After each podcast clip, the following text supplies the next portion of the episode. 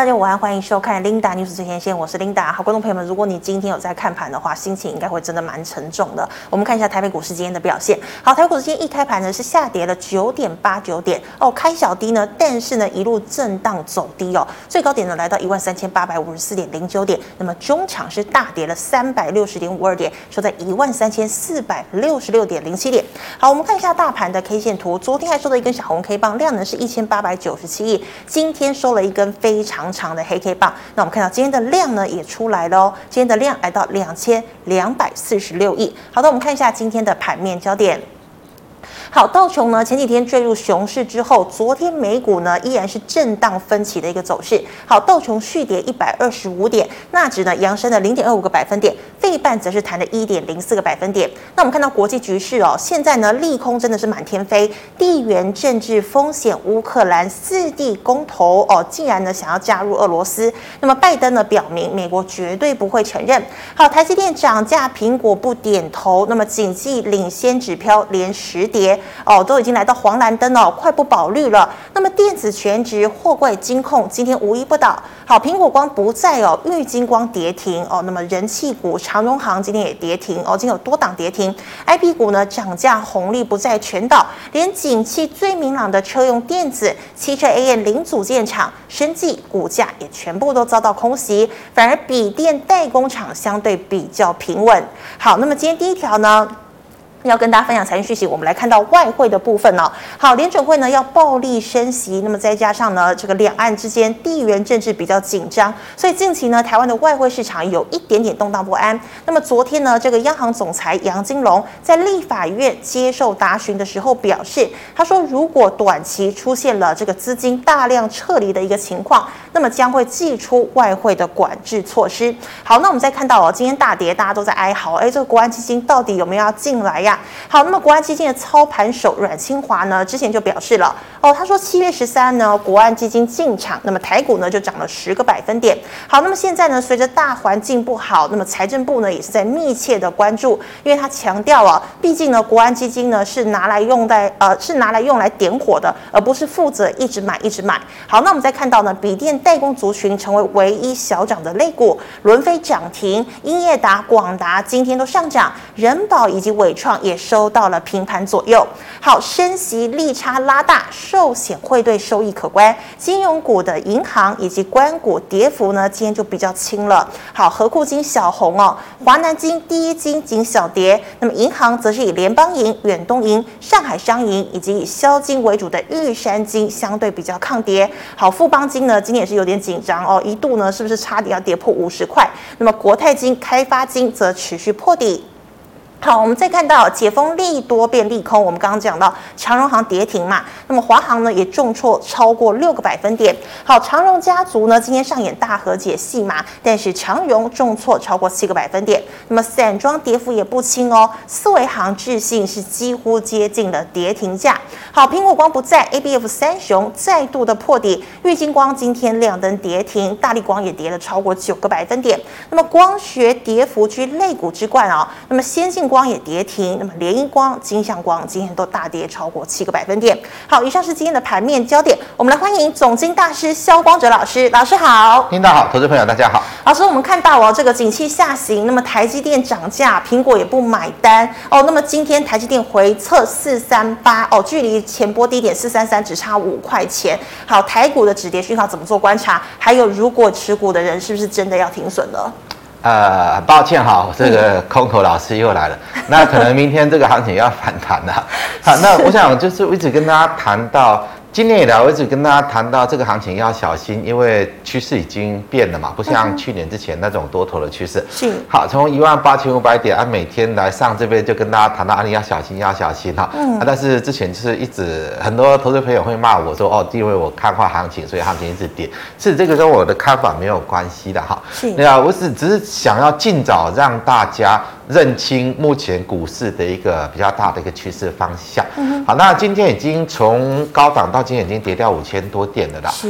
那但是我直接跟大家谈到，短线上还没有任何止跌的讯号。但是毕竟啦，好，毕竟今天有很多投资朋友开始认清事实哦。今天的走势看到，应该有不少投资朋友开始在砍股票，在认赔了。是。啊，这个现象出来，它当然会随时有机会做一个短线反弹。那短线反弹不代表这个行情要转上去往上涨哈，它是一个跌势过程中的反弹。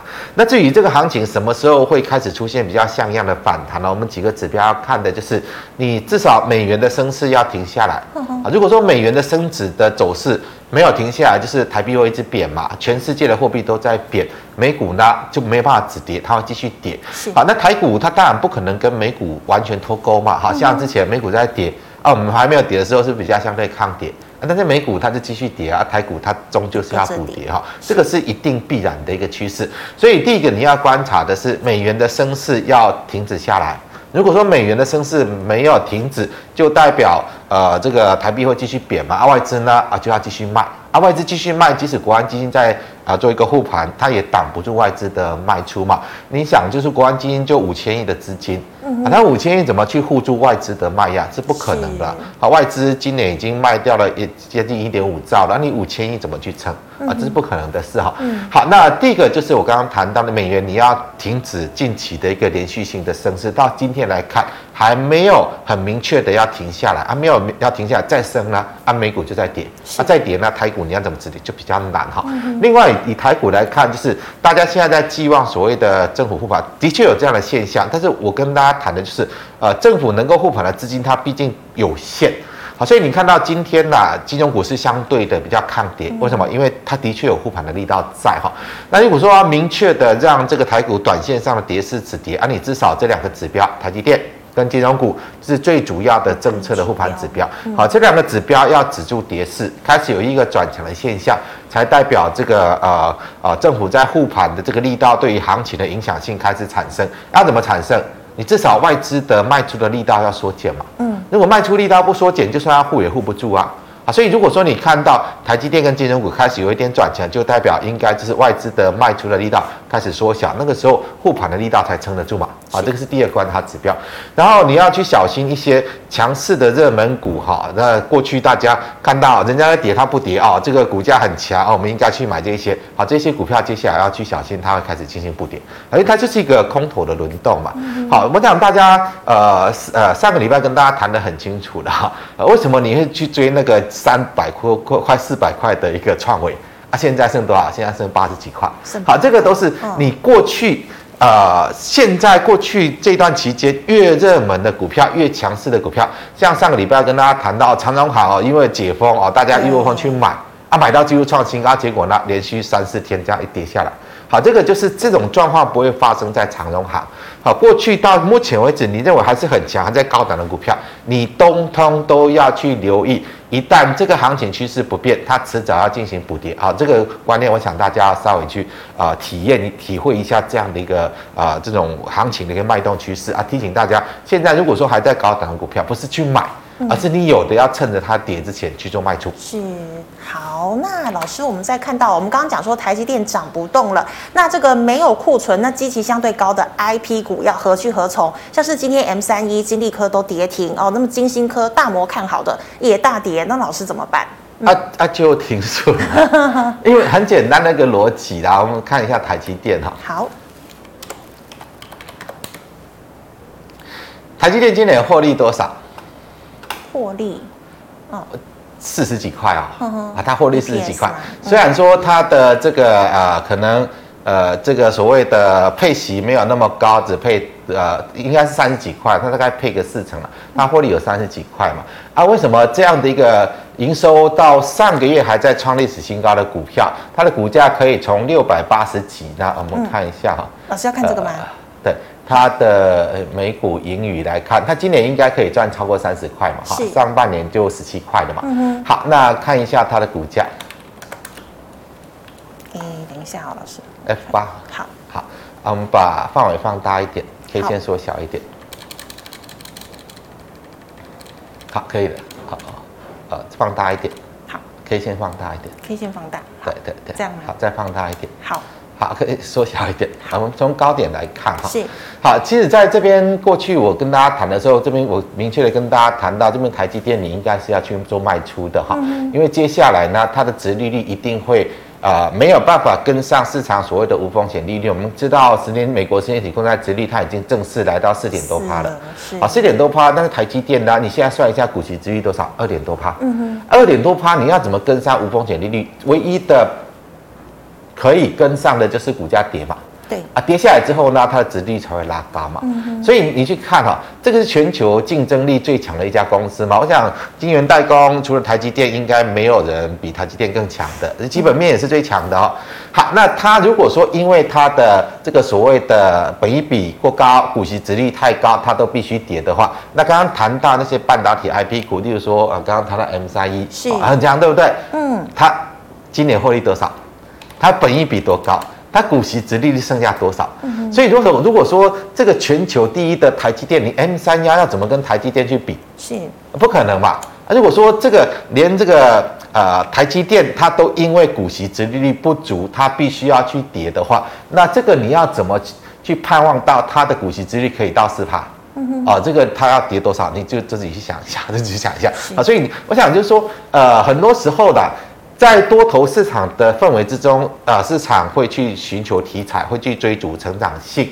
但是当行情已经不是多头了，已经处在一个比较空头的一个环境之中呢，那大家就要开始去精打细算一下哈。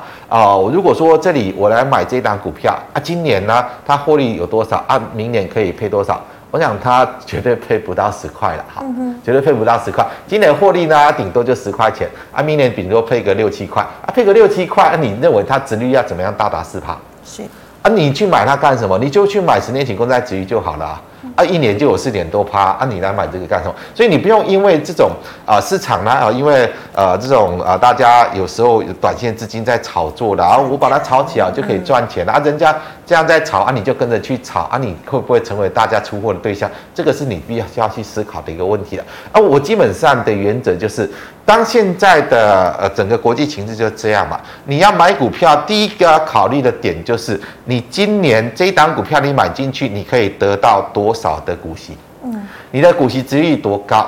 只要它的股息值利率不够高的，它都必须要修正。你不用去管啊，未来前景多好多好。所谓的未来前景啊，大家画的大梦有几个实现的？我想这个你稍微想一下就知道了哈。那我想我们现在就是你就是把这个基准的原则，我刚刚谈到了为什么台积电营收上个月还在创历史新高，然后呢，它的股价可以从接近七百块跌到现在接近四百块。台积电再看一下，很快就创新低了。好，二三三零台积电。好，这个低点它不是低点了，好，因为它必须要慢慢的去赶上所谓的无风险利率嘛，啊，这个是基本的一个投资逻辑。好，那无无风险，例如说我们平量啊，无风险利率就是美国十年期公债殖利率，现在突破四趴，是啊，年底会不会突破五趴？啊，明年会不会来到六趴？其实这这这个都有可能哦。是啊，如果说无风险利率来到了五趴六趴，那你认为台积电接下来它股价怎么走？好，那这个就是以这个为基准，因为台湾没有任何一家公司的基本面比台积电还好。嗯哼，我这个是基本逻辑嘛。啊，既然没有一家的公司的基本面比台积电还好，这个是。台湾所有公司中基本面最好的，它都必须要去这样做反应。那其他的公司接下来股价怎么反应？这个就是一个你可以去显而易知的一个基本逻辑啊。所以你就不用因为像呃过去多头的时候啊，只要人家炒什么啊，人家什么题材你就跟着进去买啊。你买的是一个空的梦啊，空的梦呢，当梦醒时分呢，这些梦 总是要 总是要回过头来面对现实的，总要回过来面对现实。老师，那今天像是笔记型电脑啊，还稍微抗跌，甚至收小红。那像这样子，也是说是资金停泊的一个去处啊。就是我刚刚谈的那关，因为他们本益比很低，是，所以他们本益比那个股息殖利率就会比较高。那现在呢，例如说投信，它就是固定要有一些部位在股票的，所以它把那一些呃这个股息殖利率太低的、股价太高的资金撤出来，啊，要停留在股市怎么办？我去买那一些啊，本益比很低的、股息殖利率比较高的，我把它买放。在那边总未来在面对到的风险就比较低嘛，啊，例如说我如果去抢那个 M 三一，啊，结果下来要面对的风险有多大？啊，你自己就想一下。所以那些所谓的高本益比，啊，所谓的低股息殖利率的股票，接下来面对到的卖压就会比较大。啊，为什么笔电会好？啊，笔电不好啊，笔电现在状况不好啊。对啊，也是。对啊，它现在就是砍单啊，库存高库存的问题。啊，它毕竟它的股。本益比就是比较低，它的股息殖利率就是比较高啊，大概逻辑是在这里而已。是好，那老师，我们看到这个联总会要暴力升息的话，这个特斯拉呢，哎，其实还是相对算强。那台湾的交通部也要补助电动车哦。那请问电动车概念股现在可以逢低加码吗？呃，我认为你就刚刚谈的一个原则嘛，其实这些股票都是本益比很高，是啊，也没有什么股息值率可以去做期待了。那你要去小心，如果说接下来大家都跌的差不多的啊，这些还是要补跌。还是要还是要补跌，它还是要补跌啊！你不用去管这个所谓电动车未来商机多大多大了，你就想一下，鸿海是不是成立了这个所谓的电动车联盟？哦，我自己也一直带大家看那个呃呃的这个叫什么六七八一啊，我看一下六七八一，嗯。对啊，这一档好，这一档是红海电动车联盟在做电动车电池的、嗯、啊，它的股价呢，股价可以从两千多块跌到六百块嘛，啊，你在期待什么？你在期待什么？好，我们就这样很简单的哈，就像红海可以开始量产电动车的、嗯、啊，你觉得人家会不去买特斯拉，会买红海的电动车吗？嗯、啊，人家会不去买这个所谓的呃这个中国的比亚迪啦，它这所谓的哎他们的。有三大品牌的电动汽车，我们销售的状况都不错啊。嗯、好，那如果说我们是台湾人哈，我们要爱用国货啊，我们来买红海做的电动车啊。美国人去买这个特斯拉，然后呢，欧洲人去买他们的这个所谓的呃宾士啦，啊，这个福斯啦啊，然后中国去买他们的比亚迪啦，这个什么诶，这个什么呃啊，这个我忘记那个中国，全世界中国现在这个畅销品牌已经很多了。好，那如果说大家都用自己的。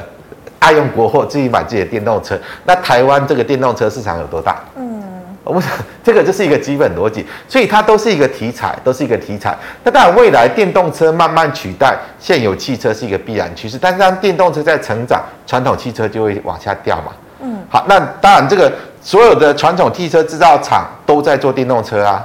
啊，例如说韩国的 Kia，它也在做电动车啊，啊，宾士啦、福斯啦，都有在做电动车啊。美国连福特也在做电动车，其实它就是一个产品的一个更替了。就如说，啊，之前我们在用电脑，是不是用那个 monitor？嗯。啊，现在用面板。嗯。啊，就是一个更替啊，但是做的厂商都一样啊，啊，所以它只是一个产品的搞桥换代，它不是代表新的商机啊。啊，这样讲大家懂不懂？对。啊，就是它同样是这些汽车啊，你。你开传统车，那你换成电动车还是一辆，你只能开一辆，你不会一个人开两辆嘛？是，对不对？啊它就是一个产品的一个世代更替而已，所以它不是什么新的商机。简单来讲，不是什么新的商机，它就是一个产品的一个改朝换代。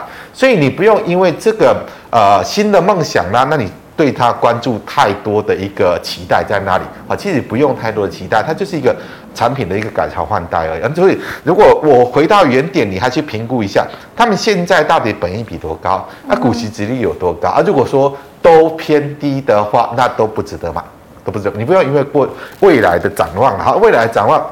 那就是这样嘛，就是这样。好，就是我刚刚谈到的啊，过去我们用的是 monitor 啊，现在因为产品改朝换代，所以现在都用面板。是。但是它的用的商这个市场就是一样大嘛，只是说换过了而已嘛。啊，汽车也是一样，汽车市场就这么大啊。说传统车换到电动车嘛，啊，这些做车的都一样啊。我原本是做传统车，我现在做电动车啊，啊，商机有增加吗？啊，没有啊，啊，就是这样啊。是，那老师，我们刚刚讲到特斯拉，很多人说特斯拉也是迷因股，那像 Netflix、Meta 都跌了大概六成左右，那你觉得特斯拉是迷因股吗？呃，我觉得特斯拉还会再跌啦，还会再跌，而且我个人的看法，它再跌到腰斩也不是问题哈，因为、哦、呃，原本特斯拉是在电动车它最早跨入的，它独占市场，嗯哼，现在呢？现在你不管福斯做的电动车，韩国 Kia 做的电动车，连现在我们红海都做电动车，是，而且这个竞争性也不会比它差。嗯，我想性价比来比的话，特斯拉已经没有任何的优势，所以它的市场会逐渐被瓜分。那特斯拉接下来就是一般的传统车厂的一家。它跟这个所谓的宾士也没什么差别嘛，啊，跟福斯也没什么差别嘛，啊，都没有差别，因为大家都做电动车，它有什么差别？就没有什么差别，所以你只能把它视为是一家电动车厂，但是它的股价呢，比这个呃，例如说美国福呃这个所谓的福特啊，它的股价是福特的一百多倍耶。啊，如果未来他们是一样的，就是一家车厂，那它的股价接下来怎么走啊？这个我想是一个简单逻辑，好，一个简单逻辑。是的，好，老师，那我们再看到哦，那刚刚讲联准会一直要升息，那么银行利差扩大的情况之下，银行股是不是相对抗跌？那么尤其关股色彩浓厚的第一和库，老师你会比较看好吗？啊，我觉得你就是以这个护盘的角度来看的，因为护盘不是护金融股，就是护台积电嘛，啊，因为它对指数的影响比较大，但是这个所谓的升息利差扩大。相对比较有限啦，啊，因为美国已经升了几码了哈，上一次升三码啊，呃，这一次又升三码啊，我们就是只升半码，半码就只升一码嘛，啊，一码能够带动到多少的一个利差扩大，也比较有限。反正你要去留意，当现在呃什么债券价格一直在大跌，是股券股市一直在大跌。他们所谓的投资的亏损，其实那个未爆弹还在持续的扩大，还是持续扩大啊！你就要去留意，当到年底，如果这个行情都还是跌势没有涨起来，那接到年底年报结算的时候，它到底这个所谓的投资部位的亏损有多大？你这个利差的一个扩大，跟它的投资亏损呃部位来比较的话，其实真的微不足道。所以你不用因为这个，所以去买金融股来放，你至少等到确认这个股市的跌势跌完了嘛，好，确认这一波债券的空头走完了。啊，那个低点已经确认了，确认到金融股哈这些金控公司的投资部位的亏损到了低点，那个时候才可能有一个比较好的一个表现，要不然现在都还没有看到底嘛。好，它的一个投资部位的亏损到底有多大？你现在没有办法去做评估啊。且现在现在你去预估金融股的低点，我认为还太早，还太早。那所以老师，像说这个美元强升会有呃寿险会有汇兑的收益，其实都远不及接下来他们这个公布年报可能对于股债或呃的这个损失，对不对？对，如果说以这个呃美元强升啦，然后这个所谓台币的贬值，嗯、其实换算回来哈，那当然海外的投资不会换算成台币的一个。这个汇价，它会有一个汇价的收益进来啊，但是因为它的这个所谓的价格的走势跌得太大了，它可能呃因为汇价的一个关系，稍微有一点对于它的亏损，因为汇价的一个补贴会有一点点好了，有一点点。呃，缩小亏损的一个幅度。是。啊，但是你例如说以债券来看，它已经贬了呃跌了那么多了啊，股市已经跌了那么多了啊，这个能够汇价能够补的补贴亏损的幅度，它相对有限，好，相对有限，所以我我这个我想还是以比较大环境的走势来看呢，我认为金融股除非它能够确定它这些投资部位的亏损已经来到了低点。好，来到了一个尽头了啊，不然的话呢，后续亏损持续过大，你要去预料他们的低点，我认为真的还太早。是的，好，那么以上是光哲老师回答类股的问题，观众朋友其他类股问题记得扫一下光哲老师的 LINE。老师我们回答 LINE 社群的问题哦，第一档哦，这个功率放大器哦，八零八六的红杰科，老师怎么看？呃，它就是还没有任何止跌的现象啊，嗯、因为这边上来就有人出货，这边上来就有人出货，所以代表。这边它又形成了头部了，是。那既然形成头部呢，这个位置它就是一个颈线嘛。嗯、如果说有反弹到这个位置，你大你还是要砍，还是要停损啊。好，那反弹到这个位置，它要形成一个头部的颈线。好，到这里应该就是要做一个要卖出了，因为它什么时候会止跌还没有现象，还没有现象。嗯，好，老师，那请问哦，二二零六的三洋工业好强哦，后续怎么看？啊，因为传出他要去纳斯达克挂牌嘛，嗯，啊，只是说这个利多来看的话，它毕竟目前也走到量价背离了，啊，量价背离，我认为这边不是买点了啊，就是还没有跌下来之前，我认为应该逢高去卖的，嗯，啊，毕竟今天这么大利多，它也没涨上去嘛，啊，那大概利多的反应大概到这里就已经有一个呃利多出尽的一个现象。那老师他说要去纳指挂牌，那这是一个很高的门槛吗？还是怎么样？呃，其实也不是的，就是说它有达到那个标准，然后可能跟纳斯达克交易所稍微有点关系啊，就可以去那边挂牌。但是现在这纳纳斯达克市场也是在空头市场啊，啊，呃，多头市场说你去挂牌会有一段涨幅，但是空头市场你去挂牌不一定会涨啊，嗯、啊，就看大家怎么去做衡量。但是如果说以长期来看的话呢，对它是比较有利的，因为在纳斯达克挂牌呢，它在海外的股票这个。呃，毕竟吸引资金比较容易一点啦，吸引资金比较容易。但是以台股现在这个它的一个结构上来看，我认为这边短期要再涨的几率比较低，啊，比较低。好，那老师请问哦，这个六二七九的胡连空在一百五十八，要不要回补？不用了，因为这个股票已经这边量价背离创高之后已经反转了嘛，那大概这个位置会来做回撤了。好，那你至少等它回撤到这个位置再说吧。是，好，老师，那再有人这个今天哦，这个三一四一的金红也是大跌啊，老师怎么看？呃，金红，呃，这个股票已经，我还是原则上了，你就算一下它的。所谓本益比跟股息值利率的，嗯，你现在来看还没有止跌，还没有止跌，所以既然没有止跌，这边就是一个头部形态嘛。啊，如果说反弹，今天这里还是做卖出啊，因为如果没有止跌，弹完之后还是有可能再往下走。所以老师，它跟这个元泰是一组的，只要它一直跌，元泰也会一直跌吗？呃，因为它就是元泰在这个电子纸在用的所谓的这个显示晶片嘛，哈，显示晶片，呃，同一家公司啊，其实我是认为。晶鸿已经，我们看一下哈，它的股价呃范围放大一点。好，好，为什么它会走成这个样子？因为这边大家一直在期待哈，这个所谓的、嗯、呃呃元泰电子纸的这个所谓的市占多高啦，嗯、然后前景多好了。但这个位置就是最多人去买的时候嘛，嗯、最多人去买的时候。那这个时候呢，你有没有去算一下它到底本益比跟所谓的？股息殖利率剩多少啊？是来到这个位置，同样的问题，你还是算一下它的本益比到底多高，股息殖利率到到底多高？我认为这个位置其实它还没有止跌，好，因为它的本益比还不够低，股息殖利率还不够高，它还是有可能把这个起涨点做一个回撤啊。在短线上，因为这边比较急点，你就稍微等它反弹，还是做卖出。嗯哼，好，那老师这个有人在问哦，零零九零零这档 ETF 也蛮热门的，它会不会跌到下市啊？下市哦，下市是不至于的，嗯啊，但是它已经跌破一万块了，嗯，但是以现在来看的话，还没有止跌现象啊，就反正市场就是这样啊。现在如果说资金都在往往外撤啊，没有人要接啊，只要有人想要卖，它就会跌嘛，嗯啊，至于说要下市，除非除非那些 这些成分股不可能啦，除非这些可成分股都全部下市嘛。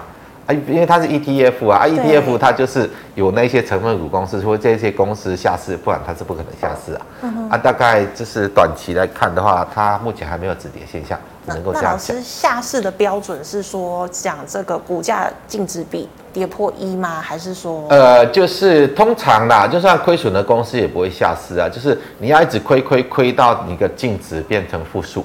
负数。好，净值变成负数。嗯还是说它开始出现什么跳票啦？啊，这个没有办法去付出支付它的应付账款了，就是说营营运已经出现困难。嗯好，这样的公司才会下市，要不然，呃，就像之前所谓的友达、群创连续亏了那么多年，啊，像之前。啊、呃，这个所谓的华航长长荣也是亏了很多年啊，也没有下市啊。哈，就是说它的净值还没有达到负数之前，其实还不会有一个下市的一个状况。是的，好，老师，那三零零八的大力光今天也接户接近跌停价，为什么光学股今天会跌那么惨？啊，就是本益比太高，就是本益比太高，是本益比太高，就是呃很简单，就是因为这一波有人在炒这个所谓的苹果新机题材嘛。嗯哼。而且现在苹果新机已经推了啊，卖的怎么样，大家也都知道啊。既然大家都知道利多已经实现了，就会有人在这边。如果说去炒那一波，呃，苹果经济题材的啊，炒到这里就觉得行情不对了啊，我就先卖，因为我是赚钱的啊，啊赚钱的我当然要卖啊。是啊，只有赔钱的呃投资朋友才会不想卖啊。但是你赔钱你不想卖啊，它越跌越多，你就越赔越多 啊，就这样。就是一个行情不对的时候，很多人会去把啊，我现在还赚的，我就先卖嘛。例如说现在还在高档的股票，就提醒大家，你不卖，有人会先卖。啊，你你等有人有人先卖，它跌下来，你再来去卖嘛？你我干嘛要做做这样的事啊？你当然之前没有跌，我们先卖嘛。啊，等跌下去啊，别人要卖的时候，我们早卖一步，我们就卖的比较好的价格嘛。是的，好。那老师有没有说，干脆就如果他真的不卖，那就真的一直等，一直等，可能要等个三年五年都有可能，对不对？哦，都有可能哦。我们看一下哈，呃，台股那个一三呃，这个一三九二八吧，嗯，一三九二八等了三十几年。好，等了三十几年了，好，三十一年才解套，好，三十一年才解套，就是在民国七十九年那个高点啦，嗯，啊，经过了三十年才解套，但是。啊、呃，不是指数解套，就所有股票都解套哦。嗯、你要去回想啊，那个时候什么台凤啦、农呃这个所谓的顺大裕啦，还有很多股票其实都已经不见了哦，不见，都已经不见了哦。就是有至少三四百档股票已经不见了，不是说你等了三十几年就可以解套哦。哪啊，万一你是那个已经下市不见的呢？啊、你可能就永远没办法解套嘛。啊，就是大家。稍微留意一下啦。当市场的风向不对的时候，你要懂得跟着市场去做转向，而不要在苦苦的等待啊，反正套了已经套了，我就在等等下一波的多头啊，下一波的多头。呃呃，多久会出来不知道啊？可以到哪里也不知道，哈、啊，可以到哪里也不知道啊。如果是你套在这个呃接近这个一万八千多点的高点啊，或许再过三十年都还没有这个高点也不一定哈。是。是好好，那以上呢是老师回答个股的问题。好，观众朋友，其他个股问题呢？等一下啊，记得扫一下光子老师的 Light。老师们回答这个 YouTube 的问题哦。第一档哦，这个六二八五的启碁哦，这个成本呢是八十二块，要不要停损呢？呃，我们把 K 线放大，K 线放大。哦，K 线放大，好，好，再放大，再放大，好，好，可以了。嗯。好，现在启碁它是在高位刚刚转弱，我我认为应该要先走，好，应该要先走，因为它这里已经量价背离创高，好，量价背离创高就是一个卖点，嗯、那卖点出来之后，它这边头部完成之后会有一波的下落，所以我认为应该停损。是，好，老师四九三一的新胜利四十三块买入哦，未来走势，那老师同学祝你教师节快乐，这样。呃，这个新胜利就是简单一句话哈，嗯、现在市场还在这，你你记得先跑啊，不要像。像这个二六一八长荣行一样嘛，嗯哼，我们看一下二六一八长荣航。好，这边是不是呃，在上个礼拜拉上去，几乎要挑战高点？呃，当天我跟大家谈到，它是人家想要去做解套，好，想要去做出货的。嗯、你不要因为它涨去买，啊，你买进去，结果哦就这样一直连续下来。是，好，那你也不要等到新胜利，它现在也是在做这种形态嘛。你要不不要等到人家确认出货，这种走势出来，你才要走哈？要稍微就留意。好的，那老师，我们再看到是三四三二的台端。台端其实它已经炒完了啦，啊，你就利用反弹去、嗯、去卖掉了，因为这种走势这个起涨点是会回来的，嗯、啊，你就利用呃短线几点钟的一个反弹去做卖出啦。好，老师，那这个二三一七的红海。鸿海，红海倒是到这个阶段，我倒是认为不用砍的了。好，那因为它一样是属于那种本益比比较偏低的啊，就跟这个笔电是差不多的意思，所以你要再寄望它大底的几率不高了啊。但是如果说它有上来，我们再把范围放大一点。好，好，好，可以了。好，如果说它有再弹起来这个位置，你就要卖。好，那你大概以区间的形态来看，那短线上它有可能会往下跌。有可能会跌破，所以可能会跌破一百块。对，可能会跌破。那、嗯啊、跌破之后呢？当行情比较稳了，它还会弹起来。嗯、啊，弹起来呢，大概这个位置就是比较形态的压力。是啊，你就等到来到这个位置再去做卖出。好，老师，那六六四三呢？老师怎么？哎，请等一下，六六四三，啊，老师怎么看？就 M 三幺嘛，M 三幺，我是认为你把它算一下，它如果要到合理的本益比跟股息殖利率，我认为这档股票。还有股价再腰斩一半都都是正常哦，都是正常，因为你自己去看一下它现在到底今年获利多少嘛，啊，股息殖利率大概可以多少？这个我认为它完全是一个泡沫的状态了，一个泡沫状态。是好，那你当然呃这边就是投信每天一直大买嘛，嗯，好，你这一段就是投信每天一直大买啊，这个你们就看一下这个六一零三创维嘛，啊不是六一零三了啊，这个创维是几号？六。老师，你要等我查一下。一下，呃，创维应该就是一个投信之前的杰作嘛。嗯哼。呃，创维是是等一下哦，六一零四。啊，六一零四，好，这个就是之前投信的杰作嘛。啊，你如果说投信在炒的时候，你就跟着进去炒啊。现在呢？啊，现在剩下呃九不都八十几块了哈。这边这边是将近四百块哈，三百多块，将近四百块啊。现在是八十几块。啊，就是这样啊，就是股票就是这样啊，就是说，呃，其实我的原理很简单的啊，就是说，当股价在炒的时候，你千万不要因为它的强势而跟进去买，还因为它的炒作目的都是为了要出货。好，股票的炒作目的都是为了要出货，然后呢，你如果不明就里的看它抢去买，你就被人家出货嘛。嗯，啊，出货，如果说你现在呃这个。买在三百多块来创啊，现在剩下八十几块啊，你怎么做啊？你停损嘛，啊，停损，万一它低点到要反弹了啊，你不停损，万一它再跌呢？这个我想这个问题就出来了哈。嗯，所以我刚刚谈到了像那种 M 三幺，我们再看一下它的形态，六六四三嘛。对，其实它一样啦，啊，就是在做一个解套坡啦。简单来讲，就是在做一个解套坡，因为这边有人套住了，来不及走，所以它拉起来做解套。啊，解套完之后，那我们就回到二六一八长龙哈，其实其实它都是同样的一个模式啊。好，就这边我套住了，我来不及走，我就撑撑撑撑，然后呢拉起来，好拉起来让你进来哈，以为又要再涨了，啊，你进来之后就开始到货下来。啊，大概就很多股票会走这种模式，但是随着这种行情的一个下行的趋势越来越明显，啊，市场愿意再买股票的资金越来越少的话，那我想要再去做这种模式的几率就会比较低一点。而、我们就是趁趁着有一些股票趁着还在高档还没有跌的时候，你就懂得去走了啊，这样不要去想说，因为它这么强，所以我们买它它会赚。好，这个是多头的思维。啊，现在因为不是多头，所以你就要去提防哈。很多股票它会做这种呃高档震荡之后呢，啊拉一个又多的一个出货的一个走势啊，这个就是呃大家稍微去思考一下，就是说如果说你自己的一个基本逻辑你还是维持多头的逻辑，基基本上你的方向就是错了。那你的方向去错，你的操作上就很很难很难做对。好，那像上礼拜跟大家谈到，它就是一个人家要解套拉起来出货。啊，你如果呃有一个空头的思维跟呃这个呃这个观念的话，你不会在这里去买股票，你就知道这个拉起来他们是要出货的，是。啊，大概就是这样。好，老师，那请问哦这个汉唐的子公司三四零二的汉科怎么看？呃，汉科其实它已经转弱了啦，简单来讲转弱，而且现在都没有量了，所以就是利用反弹去做卖出。啊，这个低点应该不是低点，是。好，那四一五七哦成本十八，月底有机会解盲成功吗？太极？呃，解盲成功不是。不是重点的，你看一下那个所谓的北极星吗？北极星解盲成功之后，但是今天又跌停哦。这解盲那个解盲成功嘛？啊，结果走成怎么样子？啊，你再去寄望解盲成功有什么用？其实很解盲成功之后，它还有所谓的人人体实验一期、二期、三期，到它能够领到药证，这个路途长非常遥远呐。啊，你不用去寄望这一些，不用去寄望这些。啊，生技股很简单，我就之前跟大家谈过了这个。所谓的呃，合一是四七四三嘛，嗯，当它都涨不动，都反转了，那你生技股都不用去期待了，因为它是这一波生技股拉起来是由它带头，为什么？因为它通过了药证，啊，它正式的通过药证，可以开始销售它的新药。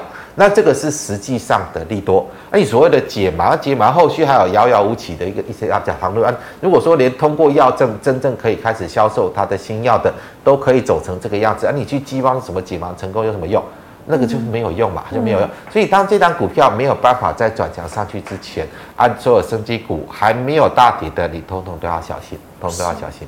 好，老师，那这个有风力发电跟特斯拉概念股一六零五的华兴。呃，这个大概也就是一个一样的哦。形态上，我们再把范围放大一点，是，好，一样好，这样就可以了。它就是做一个解套坡啦，就做一个解套波啊，所以这边你就快点跑了，因为这个低点会跌破啦。是啊，这个低点跌破，因为华兴在炒什么？电动车嘛，对，电动车嘛，啊，谁要来买华兴的电动车？就算它发展出来，谁要来买华新的电动车？你就是这么简单的思考就好了啊！啊，如果说现在连这个特斯拉股票分割都没办法涨了，那红海电动车也出来，啊，红海也没涨。啊，现在华华兴只是说，哦，我现在要转型做电动车啊，你买它干什么？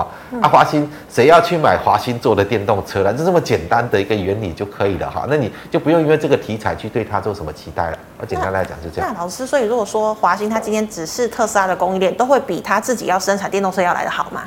呃，我想这个所谓特斯拉供应链就是。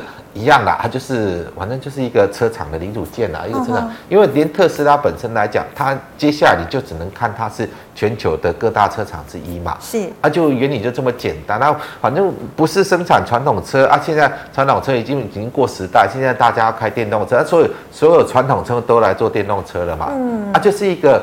就 是一个产品的世代交替了，就像过去你用 monitor 啊，现在用面板嘛啊，你你一双眼睛你就只能看一个荧幕嘛，你可能够看能够多看几个荧幕嘛啊，你开车你就一双手一双脚，你只能开一辆车啊，你不可能开两辆车啊啊，你原先开传统车啊，现在开电动车啊，不就是一样啊？商机就是一样而已，只是它是一个转换嘛。啊，所以我想就是我个人的看法了，其实不用对他们过多的期待，不会因为啊、呃，现在电动车原本全球销量一亿台啊，因为变成了电动车啊，全球销量就两亿台、三亿台啊，你一只手，你一双手你可以开两辆车、三辆车吗？啊，不可能嘛，不可能嘛，啊，所以啊，它你就是把它看成是一个汽车市场的一个发展过程啦，一个发展过程，而且你所谓的电动车毛利率也不一定的比传统车还要高多少嘛，啊，就这样啊，就这样。好，老师最后一档二一零五怎么看？呃，正新就是呃，应该是炒完的啦，还是炒完的。好，那但是它这边低档形态上还会有一点点支撑，就是这一段它应该我们再把放影放大一点啊。呃，好，大概就是这样吧。好，就是拉起来测试这边高档套牢的压力。好，就是拉起来拉颈线嘛啊。